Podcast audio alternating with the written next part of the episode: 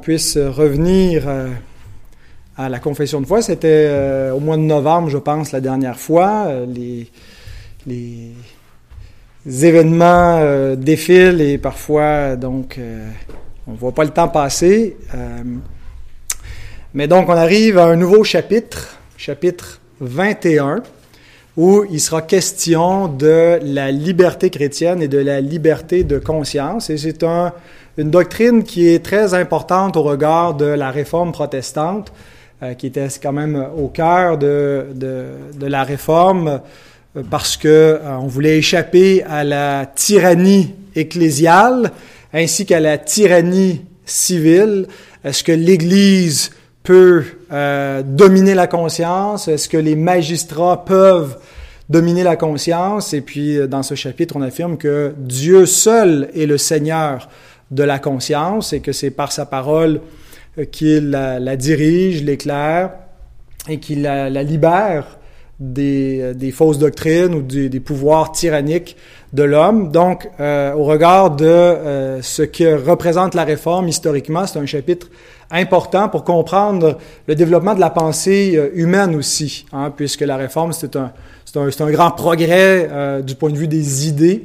Et euh, l'idée de liberté de conscience n'était pas vraiment initialement là la réforme, mais va résulter de la réforme protestante en raison des, des différents points de vue religieux qui vont émerger de ce réveil-là. Il y a aussi que cette doctrine est importante dans le développement de la confession de foi elle-même.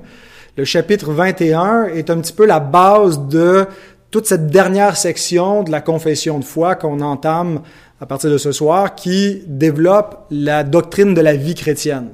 Alors, quand on, a, vu vraiment les, doctrines du salut, mais là, on va euh, se focaliser sur comment est-ce qu'on vit comme chrétien, euh, comment est-ce qu'on rend un culte à Dieu, euh, la question de la vie de l'Église et tout ça, donc touche euh, à, comment finalement est-ce qu'on sert Dieu et bien à la base de, la doctrine de la vie chrétienne, il y a la notion de la liberté chrétienne et la liberté de conscience.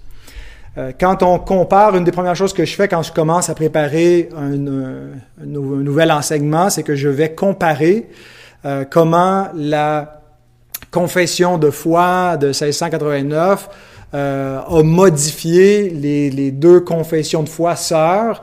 La, confession de foi originale qui est celle de Westminster, des presbytériens, la euh, version congrégationnaliste que euh, les, dans la, qu'on retrouve dans la Déclaration de Savoie de 1658, la Westminster c'est 1646, euh, et donc, on peut euh, les mettre côte à côte et voir qu'est-ce qui a été modifié. Souvent, c'est juste euh, des petites formulations, préférences d'un de, d'un mot plutôt qu'un autre. Mais parfois, il y a des, des, des changements plus substantiels qu'on retrouve. Et c'est le cas dans le chapitre 21 de notre confession de foi qui, euh, tout de suite, quand on les on compare avec le, le, chapitre adjacent de la Westminster, on retrouve une, une grosse différence. D'abord, les trois premiers paragraphes sont identiques, mais nous, on n'a que trois paragraphes, tandis que la Confession de foi de Westminster a un quatrième paragraphe qui confère euh, au pouvoir civil le droit de, euh, de punir l'hérésie, donc lui donne en quelque sorte un, un pouvoir euh, religieux aussi, et, et, c'est cette collaboration entre le pouvoir de l'Église et de l'État. Et donc les baptistes, ainsi que les, les dans la foulée des congrégationalistes, avec la déclaration de Savoie, croient vraiment à une séparation plus stricte entre le pouvoir de l'Église et de l'État, et éventuellement les, les presbytériens américains ont rejeté aussi cette notion-là dans la, la version américaine de la Confession de foi de Westminster. Euh, et donc, on va voir euh, quand on arrivera au paragraphe 2 sur euh, Dieu comme Seigneur de la, conscience, comment est-ce que notre conscience articule vis-à-vis de l'autorité civile? Euh, et peut-être c'est une question particulièrement pertinente dans ces, temps où certains appellent à une désobéissance civile. Est-ce qu'on doit se soumettre à ce qui nous est euh, imposé en ce moment dans le contexte de pandémie? Est-ce que ça vient pas empiéter dans la juridiction de l'Église et, et, plus, plus, suprêmement de Dieu qui, qui, donne des commandements à son Église, mais euh, César s'interpose en quelque sorte?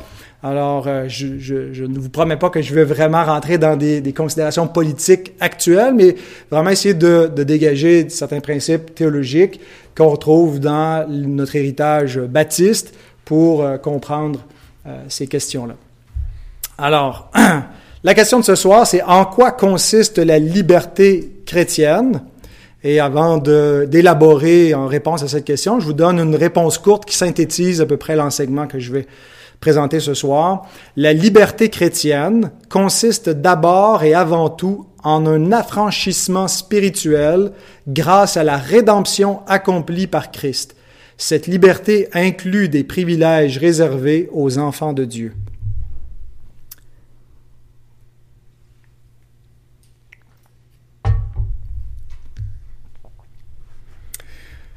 Donc, quand on parle de liberté, on peut aborder ce terme-là dans différents euh, aspects qui concernent notre vie, notre vie en société en particulier. C'est euh, populaire depuis euh, le siècle des Lumières et depuis les révolutions qu'on a vues, la révolution américaine, la révolution française, cette idée de liberté, d'émancipation des pouvoirs tyranniques qui oppressaient l'homme. Et puis, ben, on finit plus de vouloir se libérer. On veut se libérer de plein de choses aujourd'hui encore. Euh, donc la liberté, qu'on parle de liberté religieuse, de la liberté d'expression, de liberté économique, de liberté d'association, d'une liberté sexuelle, et puis la liste continue de, s'allonger. Euh, mais la doctrine réformée considère en premier lieu la liberté spirituelle parce que c'est de elle que jaillit les autres libertés. Euh, sans la liberté spirituelle, l'homme demeure un esclave. Même l'homme libre demeure esclave s'il n'a pas la liberté spirituelle. C'est la liberté la plus fondamentale. Euh, alors notre priorité comme chrétien ne devrait pas d'abord être de considérer notre liberté chrétienne euh, dans l'angle civil. Euh, c'est pas les libertés civiles qui devraient être notre première préoccupation, mais euh, avant de revendiquer nos droits et libertés comme chrétiens, nous devrions plutôt nous approprier notre liberté chrétienne comme une grâce en Christ. Et on va commencer en lisant le paragraphe 1, si vous avez vos confessions de foi au chapitre 21. Je ne vais pas le lire en entier, je vais lire la première section, euh, donc, qui dit ceci. La liberté que Christ a acquise pour les croyants sous l'Évangile consiste en leur libération de la culpabilité du péché de la condamnation de la colère de Dieu, de la sévérité de la malédiction de la loi. Ils sont délivrés de ce présent monde mauvais, de l'esclavage de Satan, de la domination du péché, du mal, des afflictions, de la crainte et de l'aiguillon de la mort, de la victoire du tombeau et de la damnation éternelle. Par la liberté que Christ a acquise pour les croyants, ceux-ci ont un libre accès auprès de Dieu et deviennent obéissants, non par crainte servile, mais par amour filial et bonne volonté. Donc, la première chose que je veux souligner, c'est que notre liberté est présentée comme acquise et non innée. C'est courant dans notre contexte de euh, moderne d'envisager les droits de l'homme et ses libertés, les droits et libertés comme euh, étant naturels et inaliénables, hein, surtout dans le, le, langage de la Constitution ou de la Déclaration d'indépendance des États-Unis, où euh, le, créateur a euh, doté l'homme de, de droits comme ça qui sont euh, naturel, inaliénable. Et le rôle de l'État, ce n'est pas de conférer des droits ou des libertés, mais de reconnaître ces droits qui sont euh, préexistants et de les protéger. Hein, c'est d'ailleurs dans notre hymne national canadien, on chante que l'État est là pour protéger nos libertés et nos droits. Euh, bien, euh, c'est comme ça que vous êtes habitué probablement à penser à, vos, à votre liberté comme quelque chose de, de naturel, de fondamental, d'inaliénable, mais euh, il en va autrement pour la liberté spirituelle. Elle n'est pas quelque chose qui est inné, euh, elle est quelque chose qu'on a perdu finalement. Euh, et donc, s'il y a une liberté chrétienne, c'est parce qu'elle est acquise par Christ. Parce que depuis la chute d'Adam et Ève, l'homme est un esclave même les hommes libres, et ça c'est message révolutionnaire dans le contexte du premier siècle, le, christianisme qui euh, émerge dans une société qui est divisée entre libres et esclaves et qui affirme finalement qu'il y a des esclaves qui sont plus libres que des hommes libres et il y a des hommes libres qui sont des esclaves. Parce que la vraie liberté est d'abord une liberté spirituelle. Jésus dit dans Jean 8, 34, En vérité, en vérité, je vous le dis, leur répliqua Jésus, quiconque se livre au péché est esclave du péché.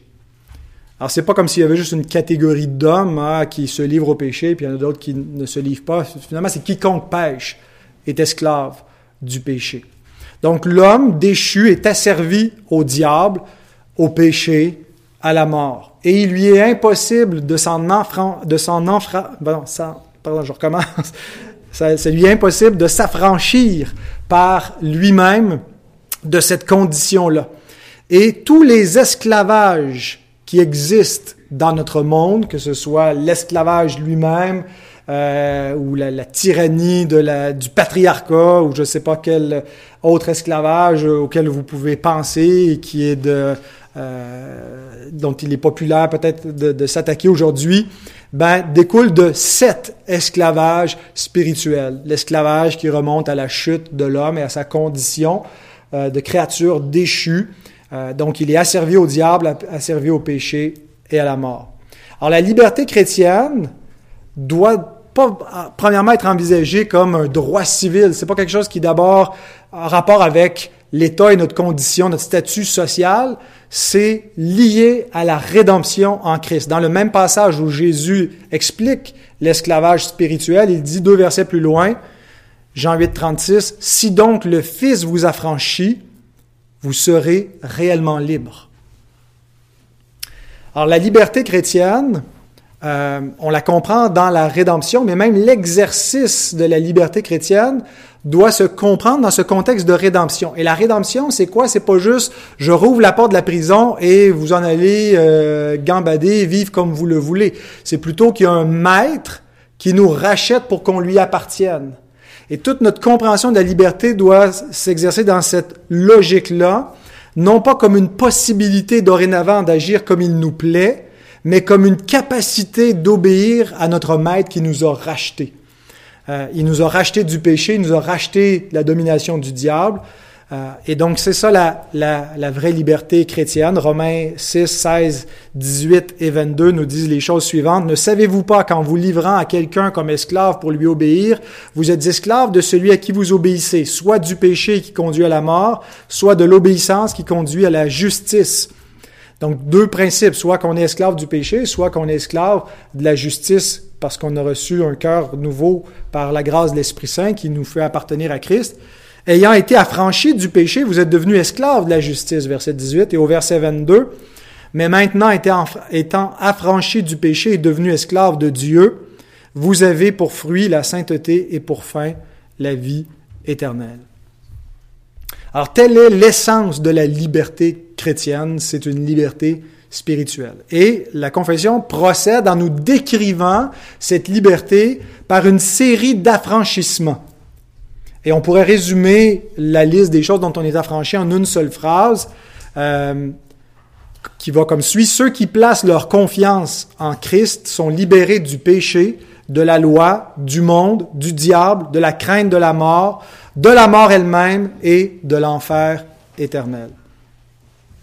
Alors, regardons rapidement chacun de, ces affranchissements. L'affranchissement du péché, c'est quoi? Ben, on est d'abord libéré de la punition du péché grâce à la justification. Il n'y a maintenant aucune condamnation pour ceux qui sont en Jésus-Christ. Donc, il n'y a pas de punition pour le péché, affranchi de la punition du péché. Le deuxième affranchissement par rapport au péché, c'est encore avec un P, on est libéré de la puissance du péché grâce à la sanctification. Et le verset suivant, Romains 8.2, nous dit en effet, la loi de l'esprit de vie en Jésus-Christ m'affranchit de la loi du péché et de la mort. Il y a une puissance nouvelle que les croyants ont qu'ils n'avaient pas lorsqu'ils euh, étaient seulement sous la loi sans Christ. C'est la puissance du Saint-Esprit qui nous affranchit de la puissance du péché. Et finalement, euh, ça consiste, l'affranchissement du péché, à être libéré de la présence du péché à la glorification. Ça n'a pas encore eu lieu, ça fait partie de l'espérance chrétienne. Paul décrit cette glorification dans 1 Corinthiens 15, 54 à 57, quand il dit que ce corps doit revêtir l'immortalité et l'incorruptibilité, et qu'à ce moment-là, on va dire à, la mort, euh, où est ton aiguillon? Ça va être, va être complètement vaincu, l'aiguillon de la mort, ben, c'est le péché. On va être affranchi de la présence même du péché.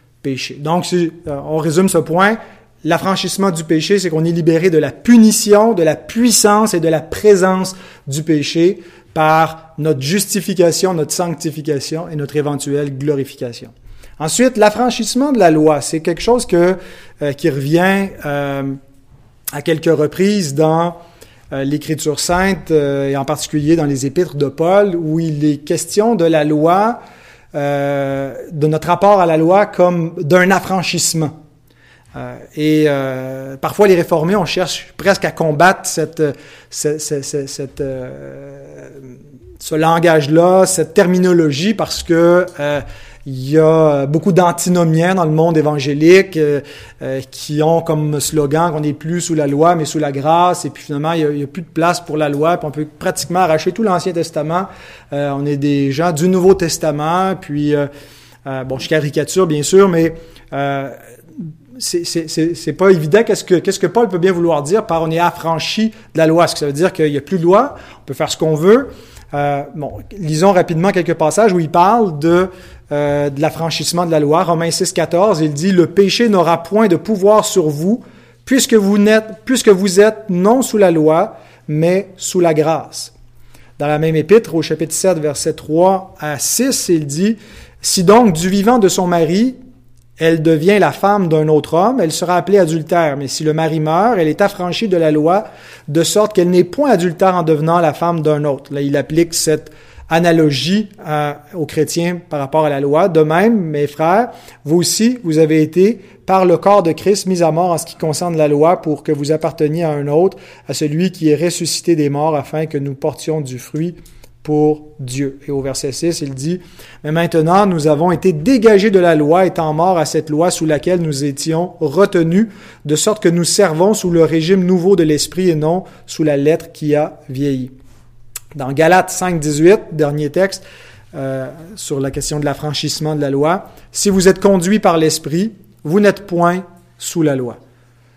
Alors, la liberté euh, on le sait, euh, alors qu'on étudiait le chapitre 19 euh, sur la loi de Dieu, ne consiste pas finalement à abandonner la loi, mais à pratiquer la loi de liberté. Et Jacques l'appelle comme ça quand il dit dans Jacques 1.25, celui qui aura plongé les regards dans la loi parfaite, la loi de la liberté, et qui aura persévéré n'étant pas un auditeur oublieux, mais se mettant à l'œuvre, celui-là sera heureux dans son activité. Ici, il ne nous présente pas la loi comme un esclavage, mais comme une loi de liberté, la loi royale, et, je pense que c'est euh, la, même loi, la loi de Dieu, mais euh, dans le, contexte nouveau de euh, celui qui a l'Esprit de Dieu et qui, dorénavant, peut garder cette loi et être heureux dans, dans son activité même. Mais donc, qu'est-ce que ça veut dire être affranchi de la loi? Ça ne veut pas dire qu'il n'y a plus de loi, qu'on a abandonné la loi, que la loi est abolie. Ça veut dire, d'une part, qu'on est affranchi de la condamnation de la loi. Euh, ça va de pair avec le, point précédent. Euh, on, est, libéré de la condamnation du péché, mais qu'est-ce qui condamne le péché? Ben, c'est la loi. La loi dit que euh, l'âme qui pêche est celle qui mourra, le salaire du péché, c'est la mort. Donc, on est libéré de la condamnation de la loi, non pas parce que Dieu a enlevé sa loi, mais parce qu'il l'a accompli. Quelqu'un d'autre est mort à notre place et quelqu'un d'autre a obéi à notre place. On est justifié par l'obéissance active et passive de Christ, de sorte qu'on n'est plus sous la condamnation de la loi, mais sous son approbation. Mais euh, on est aussi affranchi de la probation de la loi. Adam été placé sous une probation. Il devait obéir pour obtenir la vie éternelle, obtenir la, bénédiction. Euh, nous, nous ne vivons pas dans un contexte où nous sommes en probation face à Dieu et nous devons euh, faire nos preuves et mériter les bénédictions pour obtenir les promesses. Euh, le principe de la loi, c'est fais cela et tu vivras, mais il y a un autre qui a fait cela pour nous et on vit par ses mérites par les mérites de Christ. Donc nous sommes dans une, une condition de vie qui est au-delà de l'approbation. Euh, il n'y a plus, on n'est plus dans un contexte où on doit atteindre quelque chose pour gagner une bénédiction, pour assurer la vie éternelle. Tout est accompli. Euh, et donc l'approbation, c'est Christ qui l'a euh, rempli, qui a été soumis, qui est né sous la loi pour accomplir la loi.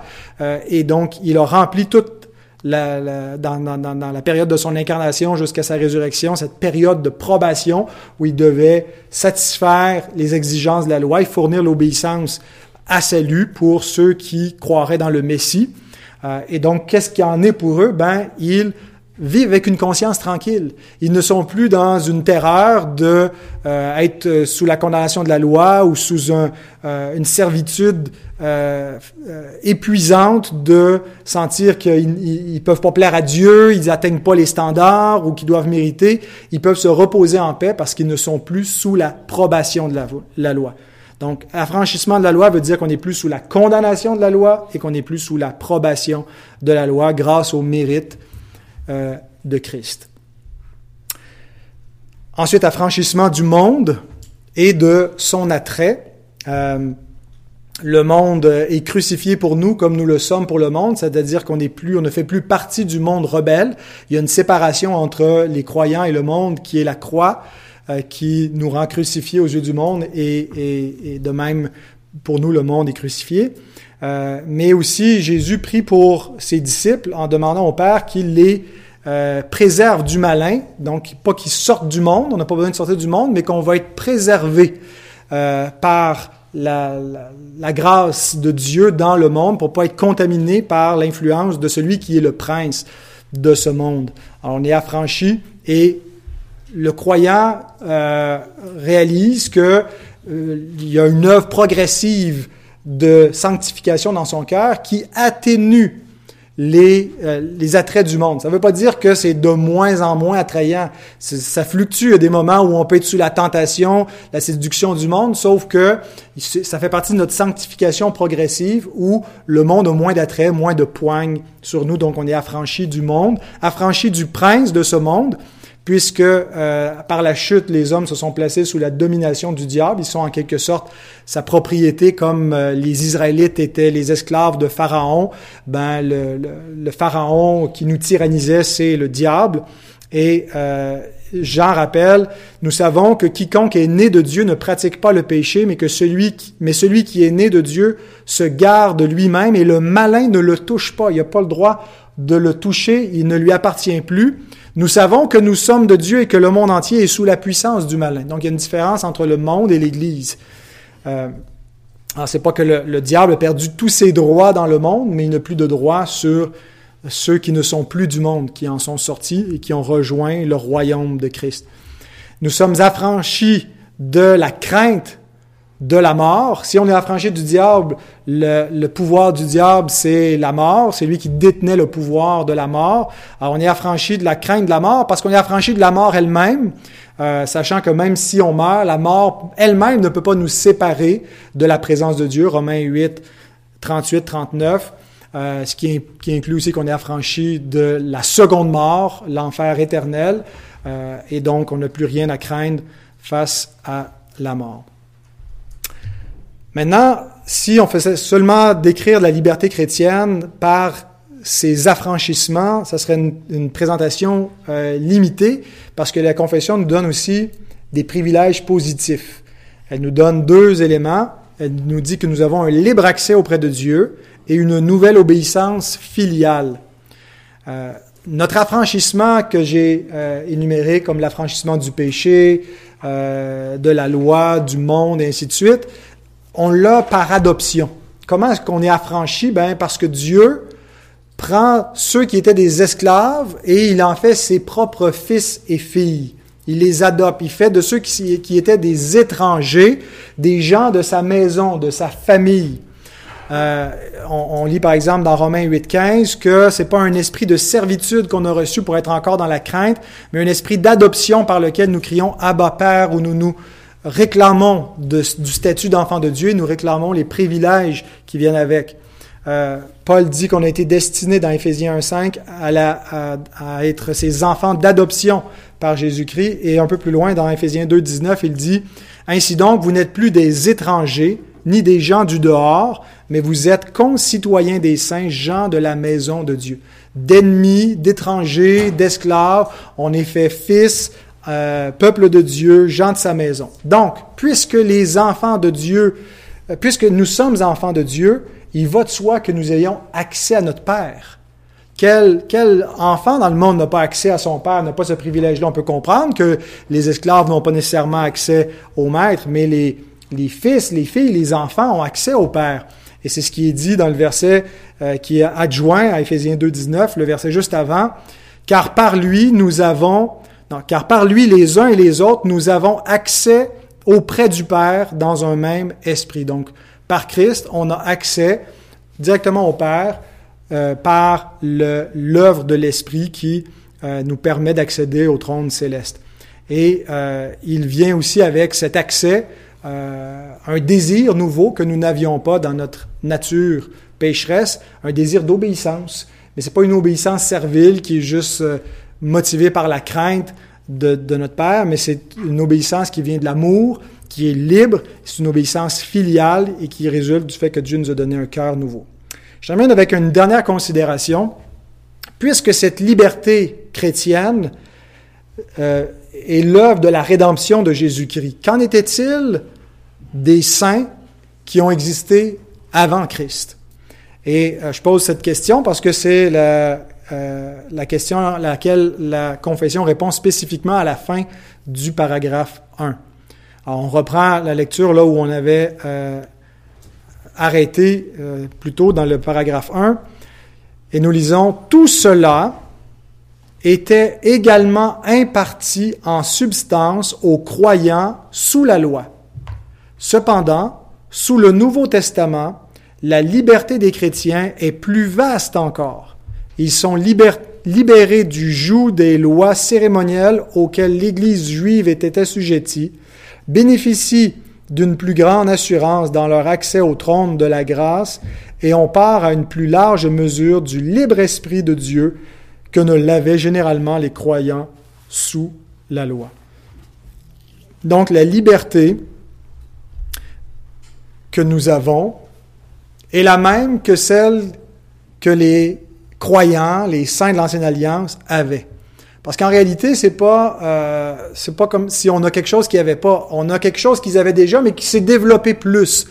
Euh, les, les, les, les, païens, euh, on part à l'évangile qui a été révélé à Abraham. C'est ce que dit Paul dans Romains, euh, dans Galates 3, 9. Il dit ainsi ceux qui croient sont bénis avec Abraham le croyant. Et au verset 14, la bénédiction d'Abraham a pour, euh, euh, afin que la bénédiction d'Abraham ait pour les païens son accomplissement en Jésus-Christ et que nous recevions par la foi l'Esprit qui avait été promis. Donc, c'est, c'est pas vraiment Abraham et les saints de l'Ancienne Alliance qui se joignent à nous, c'est plutôt le contraire. Euh, on, reçoit ce que eux avaient déjà, leur bénédiction, mais il y a une différence, donc, non pas en substance, il n'y a pas une différente bénédiction, une différente liberté, parce que la liberté découle de l'Évangile. Si c'est le même Évangile, c'est la même liberté en substance, mais il y a une différence en degré de cette liberté. Pour deux raisons, je dirais. La première, c'est parce que notre liberté est liée au, degré de la euh, révélation biblique. Euh, Jésus dit, vous connaîtrez la vérité, la vérité vous affranchira. Ben, si la vérité est pas pleinement révélée, c'est pas que notre affranchissement est, pas complet, mais notre compréhension et notre jouissance de cet affranchissement est plus limitée. Euh, alors, comme on, jouit de notre position dans l'histoire de la rédemption d'une euh, révélation plus complète, ben euh, on a un privilège plus grand au regard de la liberté parce qu'on jouit d'une compréhension plus grande de la liberté qui affranchit. Mais la deuxième raison aussi, c'est à, cause de l'abolition des lois cérémonielles euh, euh, auxquelles l'Église juive était assujettie. Donc, il y avait euh, une Église qui était, qui était un peuple finalement de croyants sous l'Ancien Testament, qui était comme le, le, le, peuple de Dieu dans son enfance. Alors, comme des enfants qui grandissent dans, dans, dans, une, dans un foyer sont soumis à des règles qui sont appelées à disparaître quand ils deviennent adultes, ben le peuple d'alliance de Dieu et donc même pas juste euh, les non-croyants parmi le peuple d'Israël, mais il y avait des saints, il y avait des, enfants de Dieu nés de nouveau euh, qui avaient part à l'Évangile, ben, étaient soumis à des lois transitoires, temporaires, qui allaient cesser lorsque le Messie viendrait, qu'on serait finalement dans la phase adulte du, euh, pour le peuple de Dieu. Et Paul explique ça dans Galates 4, 1 à 3. Aussi longtemps que l'héritier est enfant, je dis qu'il ne diffère en rien d'un esclave, quoi qu'il soit le maître de tout mais il est sous des tuteurs et des administrateurs jusqu'au temps marqué par le Père. Nous aussi, de la même manière, lorsque nous étions enfants, nous étions sous l'esclavage des principes élémentaires du monde. Euh, mais donc, il va comparer euh, cette idée qu'il y avait des lois qui étaient euh, finalement, qui n'étaient pas des lois morales, qui avaient un, un, but pédagogique pour mener à Christ, qui étaient temporaires et qui limitaient la liberté de, des, croyants qui euh, limitaient leur accès à Dieu. Hein. Les lois cérémonielles faisaient qu'on passait par les sacrifices, euh, qu'on n'avait pas non plus la même jouissance de l'assurance du salut juste par un symbole du sang de Christ dans le sang des, agneaux ou des sacrifices de l'Ancien Testament. On n'avait pas donc la, même assurance et liberté que peuvent avoir les, les croyants qui vivent après que soit venu l'agneau de Dieu qui ôte le péché du monde. Donc, les croyants du Nouveau Testament ont une plus grande assurance, même si c'est la même assurance en substance, et euh, jouissent d'une plus grande portion de l'esprit de liberté. Euh, 2 Corinthiens 3, 17, 18 nous parle de l'esprit de Dieu qui est, qui nous donne cette liberté. Euh, on dit que la, liberté, c'est d'abord une liberté spirituelle. Donc, comment est-ce qu'on l'expérimente? Ben, si c'est spirituel, c'est par l'Esprit Saint. Euh, et, Jésus dit que l'Esprit n'était pas encore donné. On a vu que c'est pas dans le sens où personne n'était régénéré, mais que c'est en, comparaison avec l'œuvre que l'Esprit va faire une fois que le Messie va euh, être dans le ciel et qui va répandre l'Esprit pour révéler pleinement sa gloire sur terre. Et donc toute l'œuvre de Pentecôte qui continue de se perpétuer encore parce qu'on est entré dans cette effusion d'Esprit lors de notre baptême d'Esprit à la régénération eh bien, c'est une plus grande portion de, l'Esprit Saint que n'avaient euh, ceux qui ont vécu avant cette effusion, avant la Pentecôte. Alors voilà pour euh, ce, premier paragraphe euh, qui nous présente en quoi consiste la liberté chrétienne. La liberté chrétienne consiste d'abord et avant tout en un affranchissement spirituel grâce à la rédemption accomplie par Christ. Cette liberté inclut des privilèges réservé aux enfants de Dieu.